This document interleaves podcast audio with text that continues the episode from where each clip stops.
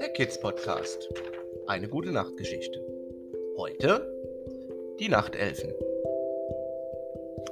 Jeden Abend, wenn viele Kinder nicht schlafen oder lieber noch spielen und toben würden,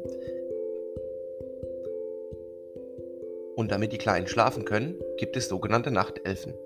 Diese sind vielleicht auch Teil der Körperelfen, die ihr ja schon kennt. Aber sie sind wichtig.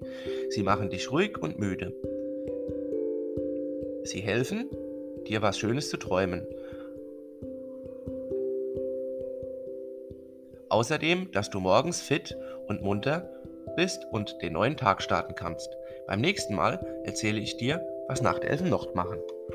Für heute eine kleine und kurze gute Nachtgeschichte.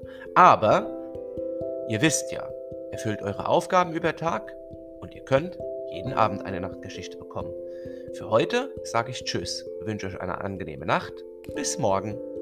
Und vielleicht kommt sogar morgen ein längerer Wissens- und Geschichtspodcast. Wir wissen es noch nicht.